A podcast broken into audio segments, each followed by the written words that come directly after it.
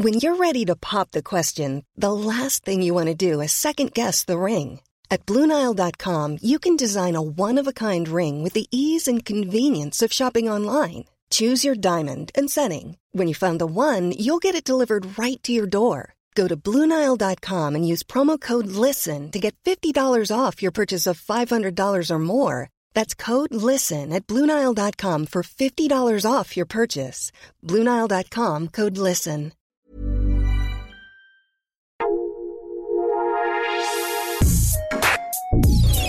Escucha la opinión de Sergio Sarmiento, quien te invita a reflexionar todos los días con la noticia del día.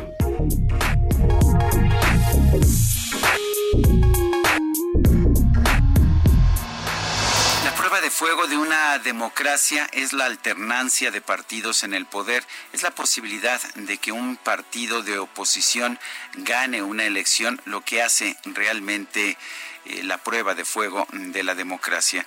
En México hemos tenido esta alternancia de partidos en el poder nada más en las últimas décadas. Desde el año 2000 hemos tenido en la presidencia de la República, desde 1997 en el Congreso.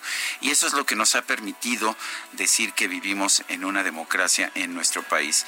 Desafortunadamente hay un grupo de Morena que encabeza una persona que dice que no es de Morena y que estuvo en el comité técnico para elegir a los candidatos, a los aspirantes a ser consejeros del INE, pues que dice que eso no es suficiente, que es importante que los nuevos consejeros del INE reflejen una posición política favorable a Morena o a las causas populares.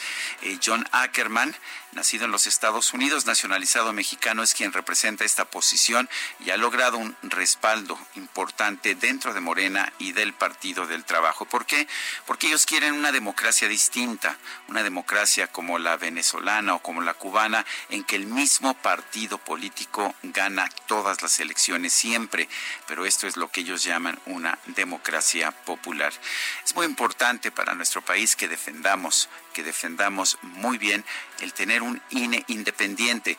Me parece que que es correcta la forma en que hoy se está designando a los a los candidatos no es ya a través de una cuota de poder por parte de los partidos políticos esa situación que teníamos en el pasado también era cuestionable sino que es a través de un grupo de expertos quienes han seleccionado a personas idóneas por eso por eso no tenemos personas famosas politólogos famosos en las listas sino especialistas que vienen de carreras en el medio electoral hay que preservar ese sistema y, por supuesto, rechazar los ánimos golpistas de personas como John Ackerman.